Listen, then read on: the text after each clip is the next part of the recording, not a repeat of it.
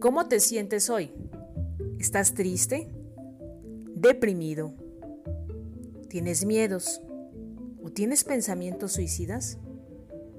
Te invito a quedarte con nosotros y dar un paso hacia la libertad emocional. Bienvenido.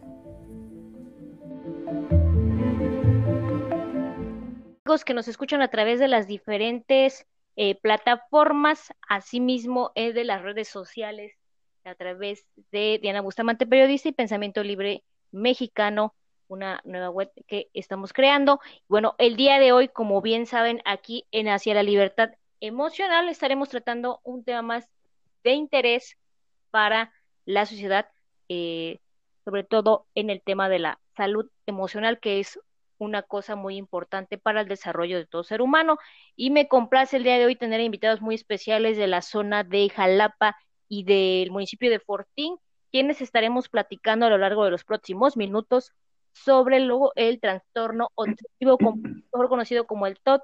Ellos se nos estarán platicando, pues más o menos dentro de sus experiencias, algunos comportamientos obsesivos compulsivos que identificaron y que a lo mejor no fueron diagnosticados, sin embargo, eh, pues ellos ahora se dan cuenta de que eh, en determinado momento pues también lo padecieron. Muy buenas muy buen día a Felipe y a Magali. Buenos días. Buenos días. buenos días. Oigan, vamos a estar platicando de esto que es el trastorno obsesivo compulsivo. Está considerada como una enfermedad eh, psiquiátrica. el hecho de que sea una enfermedad psiquiátrica o que tengamos que hablar de una enfermedad psiquiátrica a veces genera mucho tabú. Sin embargo, eh, como ya lo hablamos en un episodio anterior sobre eh, la estigmatización que hay, por ejemplo, hacia el tema de o la palabra neuróticos, pues también existe también una estigmatización hacia esto que se le puede considerar una enfermedad psiquiátrica, pues que no explícitamente tiene que estar relacionado con algo malo. El, trastorno obsesivo compulsivo, mejor conocido eh, por sus siglas como TOT, eh, según lo que nos definen, es que eh, tiene, es una enfermedad que está eh, relacionada con la ansiedad y con el miedo y pues tiene un patrón de pensamientos y miedos irracionales que se traducen en obsesiones y que hacen eh, pues tener comportamientos repetitivos, por eso es, obsesivo y compulsivo por las repeticiones. Estas obsesiones y compulsiones interfieren en las actividades y causan pues mucha angustia en quien lo padece. Incluso pues está considerada como una de las siete enfermedades al parecer que pueden provocar lo que es incapacidad, a que pues llegan a presentarse eh, cuadros muy, muy graves de eh, trastorno obsesivo compulsivo. ¿Y esto cómo afecta a una persona? Bueno, pues a, a menudo se sienten obligadas a realizar determinadas tareas de manera eh, ordenada, equilibrada, como bien lo habíamos dicho, repetitiva, y esto puede implicar, eh, por ejemplo, un tema, por ejemplo, de la limpieza. Eh, escuchaba yo al estudiar este tema que hay obsesiones, compulsiones a nivel físico y a nivel mental. A nivel físico, era cuando todas estas obsesiones y las compulsiones se llevaban a un grado, por ejemplo, que es eh, lavarse las manos constantemente, a un grado, por ejemplo, ya de dañarse, ¿no? O de revisar determinadas áreas o de eh, llamar a determinadas horas a cierta persona o checar este, no sé, el, estado de, de alguna eh, cosa, de algún producto es, ese tipo de cosas y que al final del día pues te van generando eh, cierta ansiedad, ¿no? El tema de la limpieza creo que es algo eh, muy común, o por ejemplo también el hecho de tener o algo muy ordenado que, que se que es un o, para mí yo creo que no es malo que seas ordenado, es un buen hábito. Sin embargo, hay gente que se obsesiona, o sea, no puede haber nada absolutamente mm, mal lugar o ordenan unas cosas de, determinada manera y lo vuelven a ordenar después y lo vuelven a ordenar después y lo vuelven a...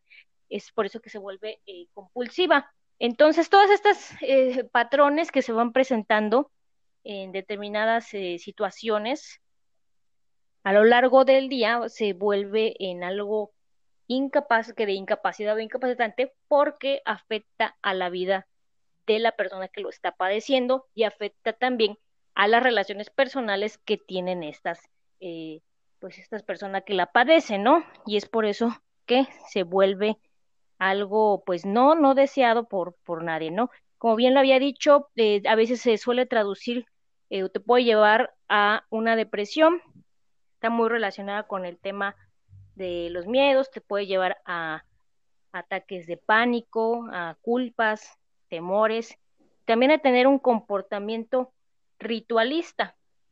Esto te lleva también, por supuesto, a desencadenar otro tipo de enfermedades. Pero bueno, el día de hoy me gustaría platicar eh, con Felipe y Magali eh, sobre algunos cuadros, ya que una vez mencionado esto, mencionar eh, pues también ellos, ustedes, cómo estuvieron o qué sintomatología relacionada a lo que ya mencionamos en determinado momento ustedes vivieron. Felipe, te doy la palabra. Gracias, buenos días. Mi nombre es Felipe y pertenezco al movimiento Buena Voluntad 24 horas de Neuróticos Anónimos. Bueno, eh, yo he platicado con mis compañeros en el grupo y he llegado a la conclusión de que, bueno, ya llegando al grupo empecé a descubrir que hacia atrás, cuando, cuando empecé a hablar de mi problemática actual, empecé a encontrar que desde niño yo había padecido algunos, algunos trastornos que tenían que ver con imaginar enfermedades que no existen. Esto es, por ejemplo, eh, un, más o menos por ahí de los 8 años, escuché a mi mamá y a mi papá que estaban platicando acerca del cáncer, porque había una, una, persona conocida de nosotros, un, un señor ya de cierta edad, que decían ellos que había padecido cáncer y empezaron a dar una serie de, detalles, de, los, hablar de los síntomas que sentía esta persona o que decían que sentía esta persona, porque ellos nunca padecieron eso. Y yo recuerdo que cuando ellos este, hicieron énfasis en lo que sentía la persona, yo empecé a, pensar mucho, o sea, esa es una de las características de mi, de mi neurosis, empecé a pensar con mucha insistencia y a tratar de identificar esos síntomas físicos en mi propio cuerpo. Incluso recuerdo que después de haber escuchado que ellos platicaban de eso, este, fui a un, al espejo del baño, donde me podía ver de cuerpo entero, y empecé a observarme para ver si yo tenía alguna parte de mi cuerpo que pudiera estar enfermándose de cáncer.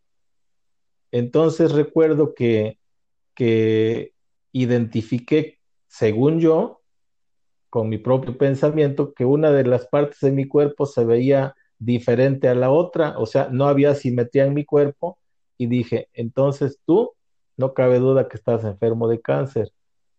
A partir de ahí, este, empecé a revisarme durante varias, varias veces al día en ese espejo, este, durante un, buen rato y, a, tratar de identificar los síntomas que yo había escuchado a mis papás hablar.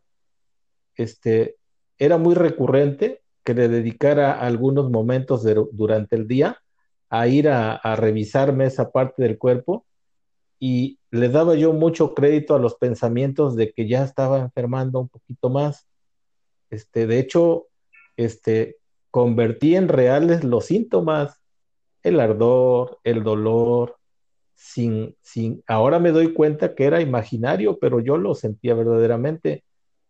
Nada más que este, después de algún tiempo, algunos meses de estar padeciendo esto, y mi, mi compulsión consistía en que todos los días estar con la misma idea y con la misma idea, incluso dedicarle este, tiempos que yo pude haber estado jugando, ¿no? Incluso a veces me iba a un, a un cuartito que teníamos eh, lleno de, trebejos y había una cama vieja ahí y yo me iba a llorar en, las, en, en algunos momentos del día, me iba ahí a esa cama a recostarme y llorar pensando que yo me iba a morir a temprana edad, este, lo cual obviamente no ocurrió pero, pero era, era muy fuerte, era muy, la idea era muy recurrente, muy fuerte. Yo le di crédito. Hubo otra época en la que, en la que por una lastimadura de una rodilla, yo pensé que había quedado este, lastimado de por vida. Y así crecí, más o menos como a los 13 años, le dije a mi mamá, porque mi mamá me contó que había un señor que, que mm, componía los huesos, nosotros le decíamos ahí en la región, este, el huesero, él compone los huesos, te falseas un hueso y te lo, te lo acomoda. Bueno, le pedí a mi mamá que, nos, que me llevara con ese huesero para que me revisara todo, todos los huesos de mi cuerpo y la, los comentarios del Señor fueron exactamente como más o menos yo lo esperaba. Sí, efectivamente tú estás mal. Me dijo que estaba mal de la columna, que estaba mal de algunas otras partes de mi cuerpo, que tenía los huesos desacomodados y que eso iba a impedir que yo fuera eh, completo, feliz, una persona fuerte, etcétera, etcétera, ¿no? Este, yo salí de ese, de ese lugar todo vendado de las, de las rodillas, del tórax, este, salí vendado y estuve vendado por varios meses y durante ese tiempo, este, yo no corrí, no brinqué, no bailé, no hice ninguna actividad física, subía y bajaba de los camiones como si fuera como, si fuera una persona ya ancianita, y tenía yo 13 años, 14 años cuando mucho. Este era el tiempo en que estaba yo en la secundaria, y me perdí de disfrutar esa época, bueno, al menos el tiempo que estuve vendado, estuve muy mal. Entonces, esas obsesiones este, estuvieron presentes allí. También este, hubo una fuerte obsesión de que yo era un niño muy enfermizo desde pequeño. Este, cualquier este, cualquier lloviznita que hubiera y que me diera encima, ya me hacía pensar y empezaba yo a sentir efectivamente que ya estaba yo enfermo de la garganta, ya tenía una enfermedad respiratoria y le daba tanta importancia que me perdí de, cosas que el día de hoy veo que hay niños que lo disfrutan mucho, por ejemplo, este, meterse en un charquito y, y este, salpicar el agua, eran cosas que yo no me daba la oportunidad de hacer porque yo siempre sentía que me iba a enfermar muy fuertemente. O sea, cosas que en su momento constituyeron trastornos que me impidieron este, pasarla bien, porque la mayoría de los niños hace ese tipo de cosas y las disfruta, ¿no? Yo no pude. No, eso es en, la edad de, tu juventud, de tu niñez, en tu vida adulta, eh, ¿qué otros tipos de cosas estuviste eh, eh, síntomas estuvieses presentando? Bueno, poco, poco tiempo antes de llegar al grupo, este, un día que fui a, recoger a mi, a mi hija al kinder, tenía, estaba pequeñita, tenía cuando mucho unos tres años y medio. Este, regresando del kinder, pasamos por un, por un, este, un parquecito y la dejé ahí un momento cuidándola para que jugara y de momento este me vino una una crisis que pues yo le yo, yo digo que fue una crisis emocional muy intensa por mucho estrés que yo traía. Y, y ahí experimenté la sensación de estarme volviendo loco, o sea, de estar perdiendo la cordura. Y, empecé incluso a, hablar sin control porque me daba cuenta que, estaba hablando pero no podía controlar mi habla. Este, empecé a hablar con los niños, hablar incluso de más, ¿no? O sea, decir, decir y decir sin control. Y empecé a generar mucho miedo. En esa crisis generé mucho miedo de perder la cordura en su totalidad. Y entonces, este, iba pasando en ese momento una persona a la que yo identifiqué como que ya la conocía y la llamé para pedirle que me ayudara porque yo me estaba sintiendo mal y no sabía ni por qué lo estaba sintiendo. A esas alturas yo todavía no entendía que estaba pasando por problemas emocionales. Le pedí que, que me ayudara y él este, nos llevó a mi hija y a mí a su, a su casa que quedaba muy cerca y entre él y su esposa este, trataron de brindarme auxilio de lo que yo les pedía, ¿no? Porque yo les pedía, es que si me, si sigo aquí si sigo aquí sintiendo lo que siento, probablemente yo me pierda por completo y probablemente mi hija también se pierda conmigo, porque no voy a saber dónde es mi casa, se me empezaron a olvidar las cosas, no me acordaba cómo me llamaba, este, y esa crisis, entre otras cosas, fueron las cosas que a mí me hicieron buscar ayuda emocional. Precisamente por eso busqué al movimiento Buena Voluntad 24 horas de Neuróticos Anónimos, porque yo quería que me ayudaran a saber qué era lo que me había ocurrido y, y por qué. Bueno, ya estando acá, eh, he ido poco a poco desmenuzando el problema y, he ido viendo de dónde. Ok, muchas gracias Felipe. Ahorita continuamos contigo. Eh, Magali, platícanos un poquito de ti y cómo tú en determinado momento, eh, para empezar, pues como por qué llegas a Neuróticos Anónimos y también platícanos si tú pues has, te has identificado con este cuadro que ya describimos de lo que es el trastorno obsesivo compulsivo.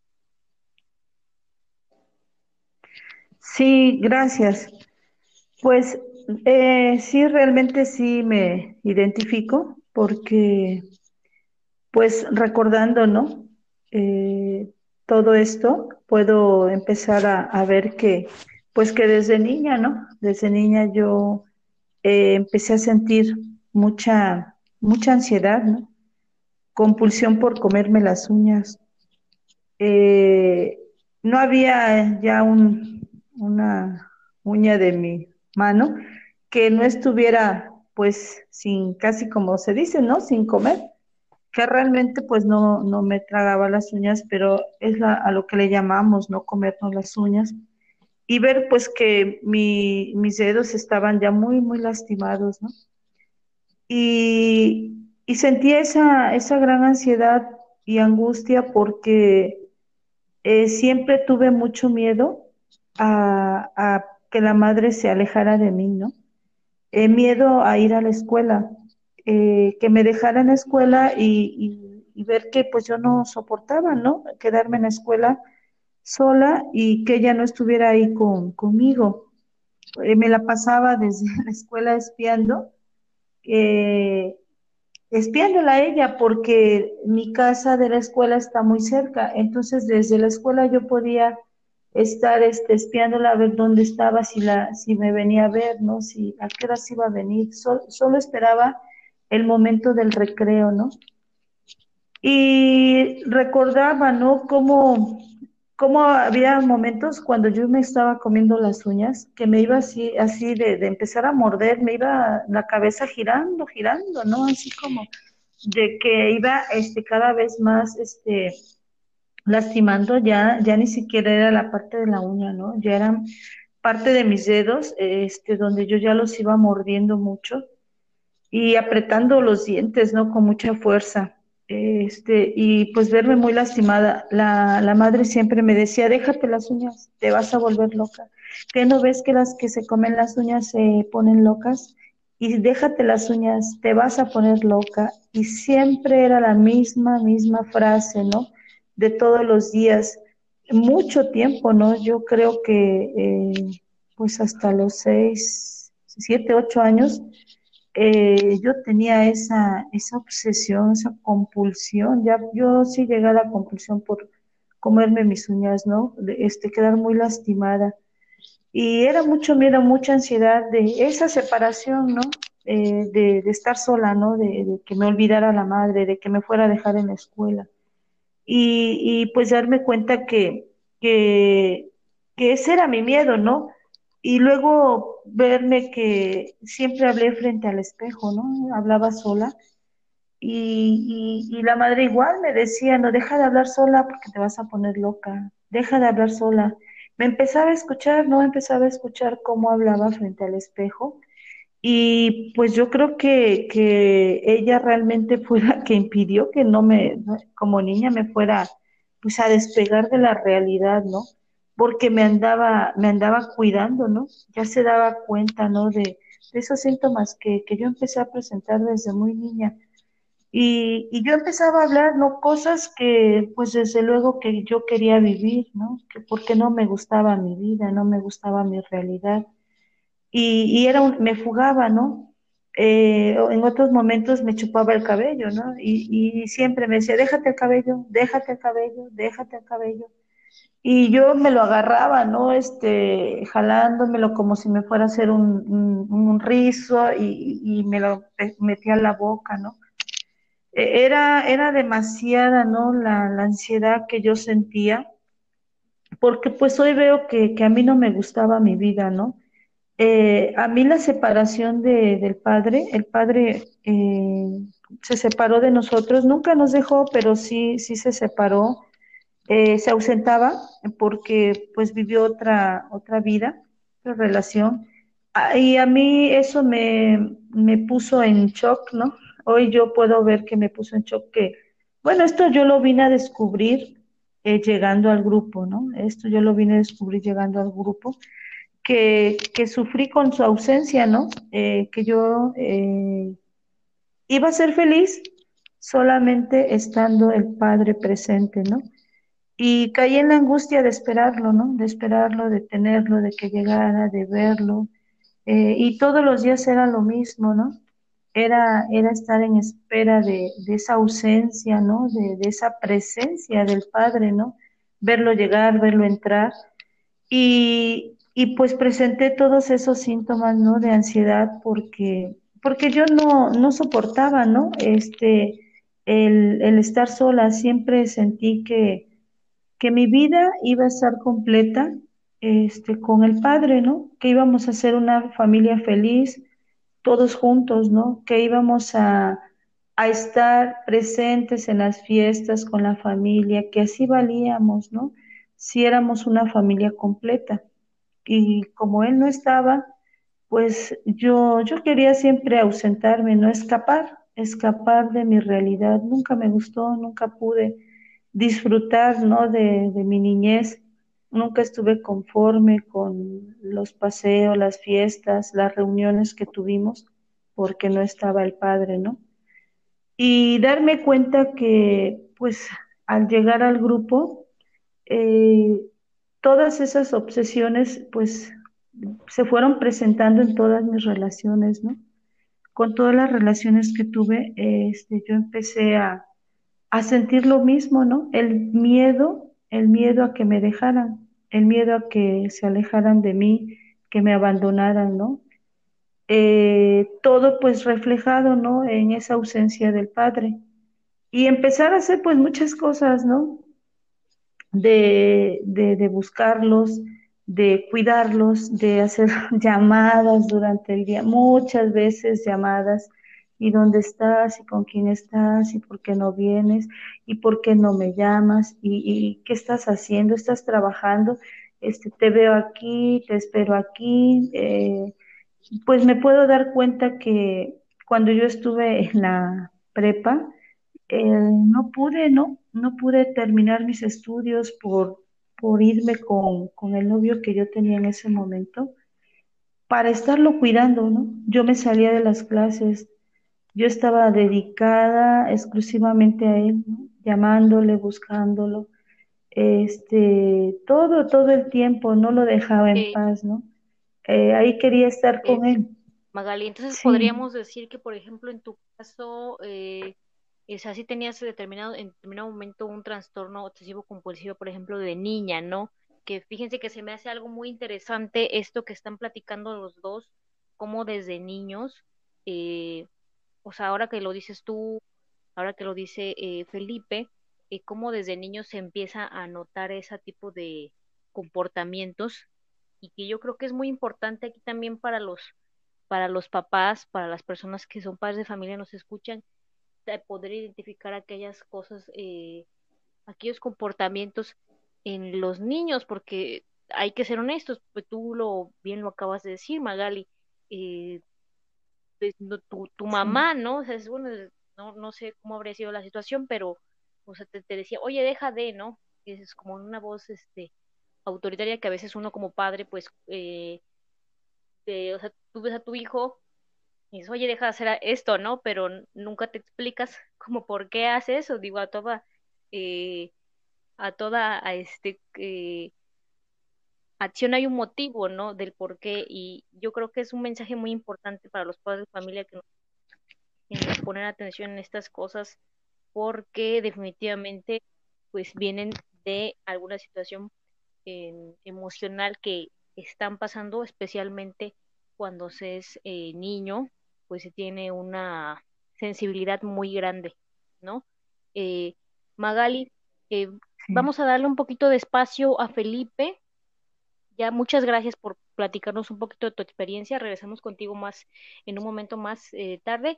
Felipe, hoy habíamos platicado ahí todas estas situaciones por las que pasaste tú también desde la niñez eh, cómo tuviste una crisis por ahí y esta crisis te lleva a, eh, pues te lleva a, a darte cuenta de determinadas situaciones que estaban pasando por tu vida.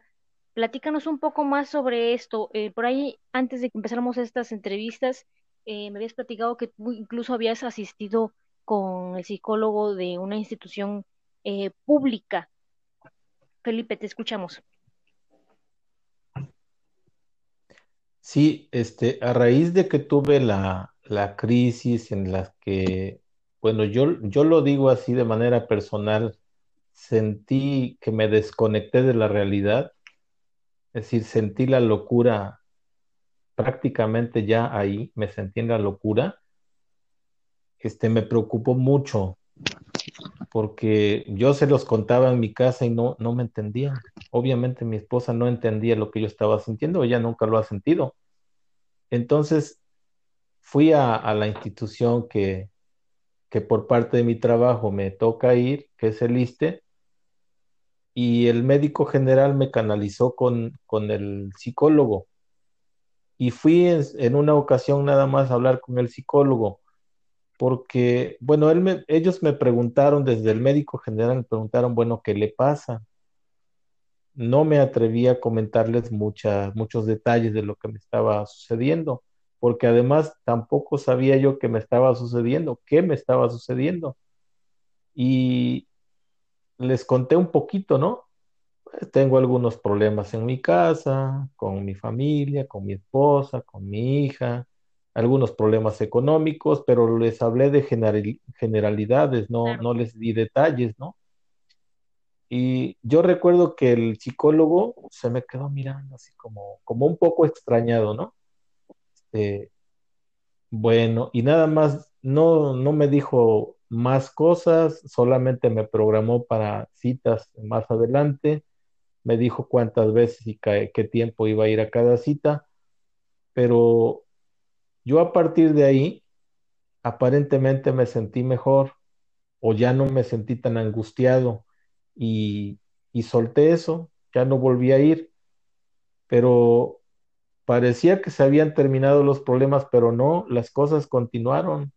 Siguió habiendo estados de ánimo así muy, muy sobresaltados y fue cuando yo precisamente tuve que llegar a, al movimiento Buena Voluntad 24 horas de Neuróticos Anónimos porque ya no podía con mi vida.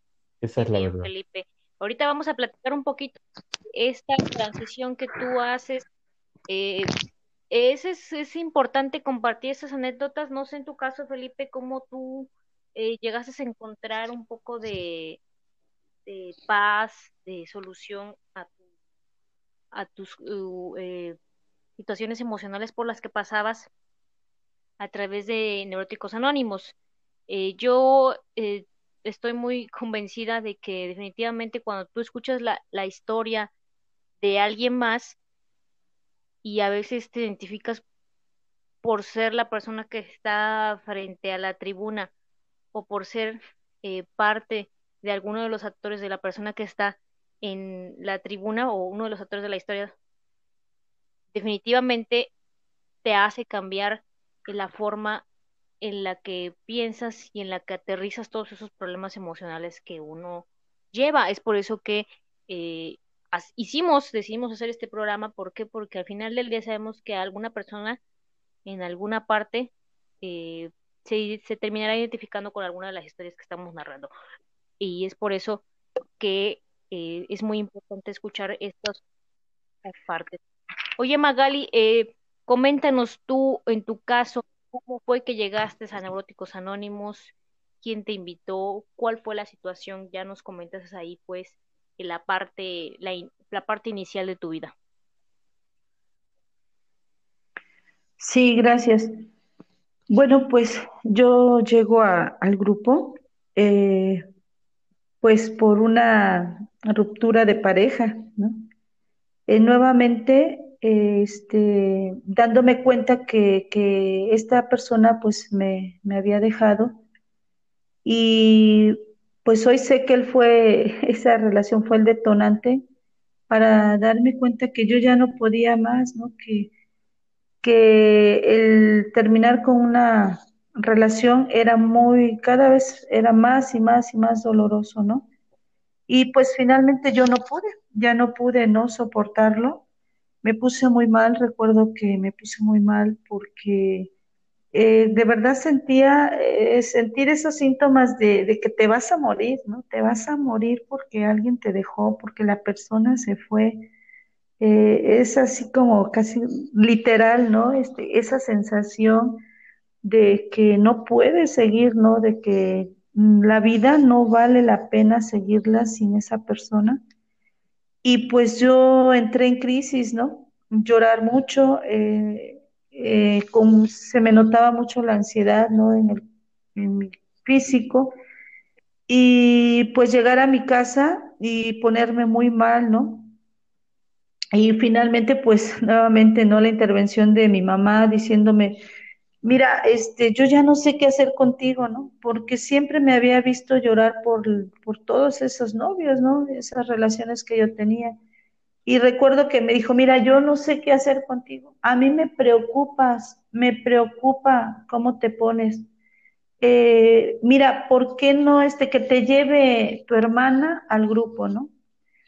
Eh, tengo una, un familiar que, que ella este, está aquí también en el movimiento y ya tenía pues años, algunos años estando, ¿no? De pertenecer a este movimiento. Y fue que pues me dijo, ¿no? Que te, te lleve Ana. este, y pues ahí intervino mi hermana y dijo, pues si quieres vamos, ¿no? Ahí te van a ayudar, ahí te van a escuchar, ¿no? Sobre todo esto que yo ya estaba sintiendo tan fuerte, ¿no? Y pues eh, en ese momento recuerdo que pues traté de tranquilizarme y ya, yo creo que como a las dos horas yo ya estaba en el grupo, ¿no? Ya estaba ahí y ver cómo el llegar es, era cierto, ¿no? Lo que ella me decía y me van a escuchar. Eh, cuando yo llegué, alguien se acercó a mí, desde luego que no mi familiar, porque pues aquí entre familiares no nos escuchamos, ¿no? Eh, esto es algo que siempre se ha cuidado mucho. Y, y, me escucharon, ¿no? De todo ese dolor que, que yo llevaba, ¿no? De todo ese, pues sí, sufrimiento, ¿no? Porque me había dejado esta persona. Y ver que yo creo que llegué como a las seis de la tarde y pues eran cerca de las once y me seguían escuchando, ¿no? Eh, cada, cada compañero, cada persona que está aquí, eh, tiene toda esa capacidad para dedicarnos el tiempo, ¿no? Y escucharnos y, y, ver que pues yo en ese momento solo lloraba, ¿no? Ni siquiera, este, era más lo que lloraba que lo que podía hablar con ellos, ¿no? Pero aquí es, es así, ¿no? Aquí nos escuchan, si vamos a, si lloramos, lloramos todo el tiempo, si hablamos, gritamos, este, no hay nadie, ¿no? Que nos, nos interrumpa, nos deja eh, sacar todo eso, ¿no? Que traemos todo ese dolor. Y fue así como eh, me invitaron, ¿no? Este, a, escuchar las juntas, eh, que yo me pudiera dar la oportunidad, ¿no? De, de poder escuchar a, a, cada uno de los compañeros que en, eso, en ese momento estaban participando, ¿no? Y, y, conforme yo los fui escuchando, pues me fui identificando, ¿no? Que, que, hay muchas personas que sienten lo mismo, ¿no? Que yo. eh, ese dolor, ¿no? Por el abandono, esa, el dolor por quedarse solo, ¿no? Este, en mi caso, pues vine también a descubrir que, que la soledad a mí eh, me pone muy mal, ¿no? Que a mí no me gusta la soledad, que darme cuenta que pues eh, esa soledad la sentí desde que sentí la ausencia del padre, ¿no? Desde, pues como mencionaba hace unos minutos, la ausencia del padre a mí pues me, no me gustó, me dañó, así lo, así lo sentí yo, ¿no?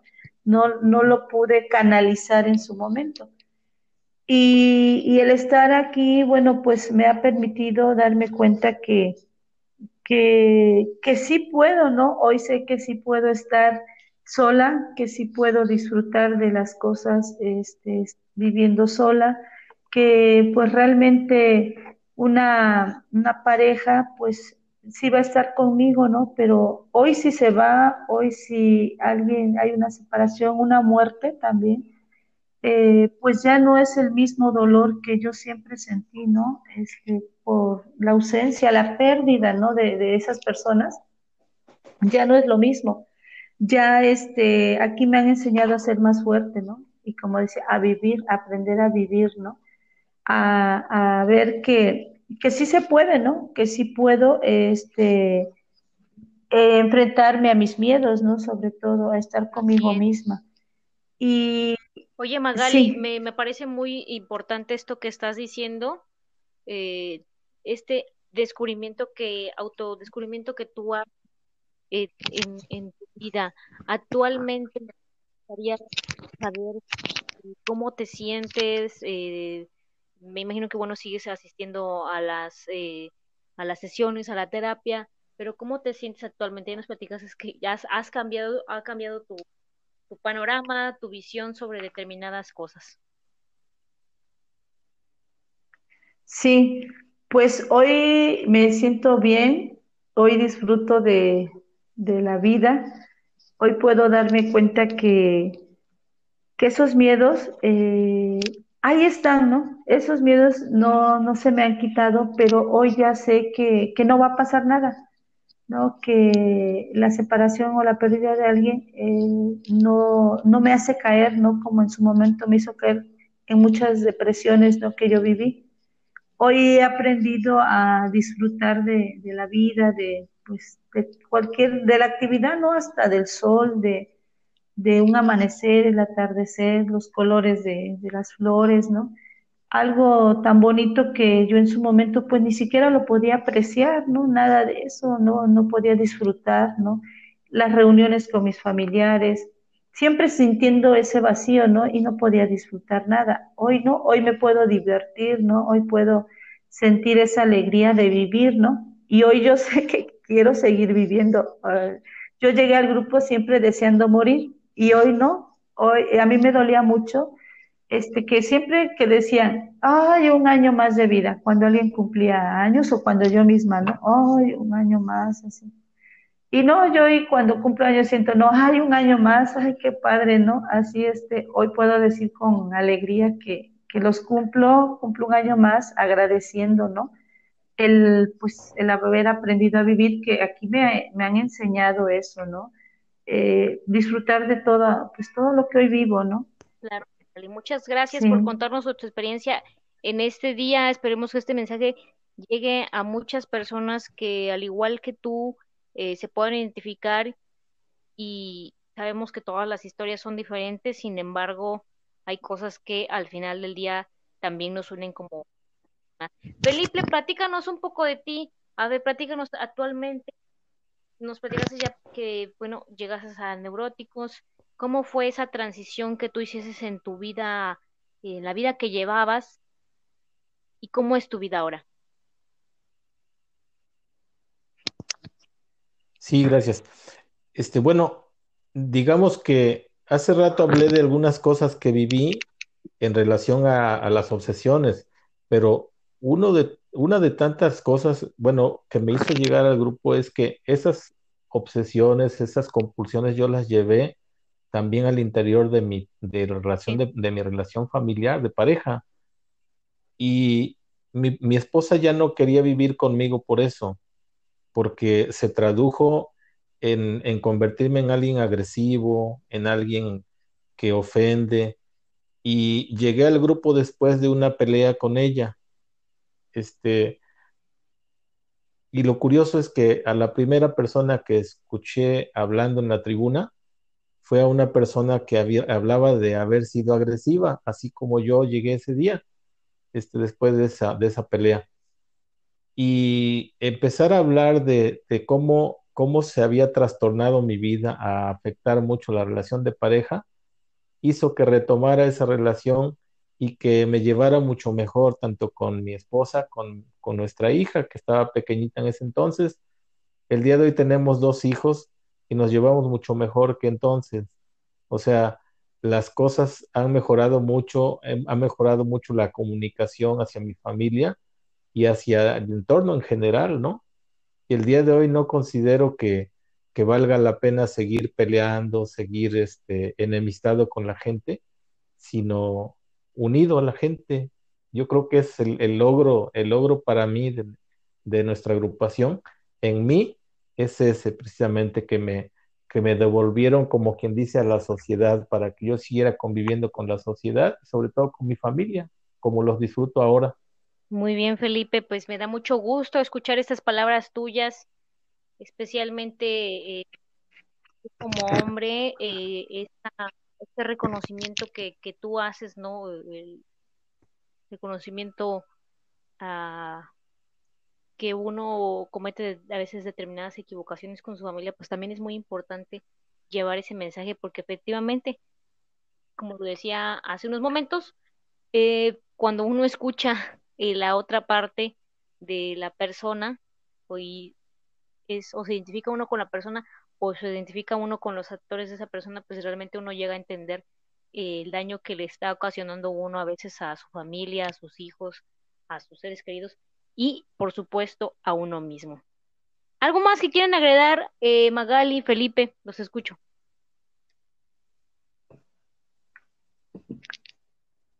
Quisiera, quisiera dar este, brevemente los, los este, teléfonos de, de nuestros grupos aquí en, en Jalapa. Este, tenemos un grupo aquí en Allende número 90, zona centro, frente al gimnasio Allende, y los teléfonos 817-1709, 818-1107 y 816-6487. Y tenemos otro grupo que nosotros le llamamos Ampliación Jalapa, que está en, en las calles de Huamantla, casi esquina Aguascalientes, y allá el teléfono es el 843-6191. Para que nos puedan llamar y ponerse en contacto con nosotros y preguntar todo lo que quieran libremente. Ahorita solamente estamos a través de, de nuestros teléfonos. Hay una manera en que se pueden, pues se pueden, pueden contactarnos a través de estos números telefónicos y nosotros les indicamos de qué manera entran en una aplicación telefónica para que puedan escuchar las reuniones únicamente por ahorita. Por sí, por teléfono, por este, teléfono. vía internet, ¿no? Muchas gracias, Felipe, por tu experiencia de vida que nos cuentes el de este día. Eh, Magali, algo que nos quieras agregar. Sí, pues antes que nada, muchas gracias por la, la invitación. Y bueno, pues invitar a las personas, ¿no? Que se den la oportunidad de conocernos. Hoy por lo que vivimos eh, hay mucha, mucha ansiedad, muchos miedos, mucha angustia. Y pues qué, qué mejor que, que, recibir ayuda, ¿no? Este, aquí nosotros pues los vamos a estar esperando eh, para pues poderlos escuchar, para poder hacerlos sentir bien y que pues no se pierdan esa oportunidad, oportunidad de llamarnos, ¿no? A mí me gustaría pues dar el teléfono de, de aquí del grupo de Fortín de las Flores, que es el Buena Voluntad Fortín de las Flores, el cual se encuentra ubicado en la Avenida 3, Poniente, número 116, entre calles 1 y 2, Sur. Colonia Centro está enfrente del Hotel Suite Magnolias, Sí, estamos en una zona muy, muy céntrica. El teléfono es 71 336 22 y pues aquí los vamos a estar esperando eh, para que se acerquen a, nuestro grupo, aquí al movimiento Buena Voluntad 24 horas de Neuróticos Anónimos. Gracias, Magali. Pues ahí para los amigos de Fortín y de los alrededores, eh, efectivamente muy cerca del centro, ahí frente al Magnolias, eh, estará el grupo, eh, bueno, por el momento pueden llamar al teléfono para que les puedan dar la información en caso de que ustedes lo requieran. Ahí les pueden dar la información y por supuesto también se les invita a todos a participar en las segundas informativas que pues una vez que se acabe esto de la epidemia y de la emergencia sanitaria por el coronavirus, esperemos que se reanuden todas esas actividades de parte de los amigos de Neuróticos Anónimos. Por supuesto, queremos recordar a todas las personas que el espacio de hacia la libertad emocional está abierto para que nos dejen sus comentarios, asimismo para que nos planteen algunos temas que les gustaría que estuviéramos abordando en las próximas ediciones. Y me da mucho gusto y mucho placer despedir en esta noche a Magali y a Felipe desde la ciudad de Jalapa y desde el, la ciudad y el municipio de Fortín de las Flores en este día. Muchas gracias. Despídense, amigos.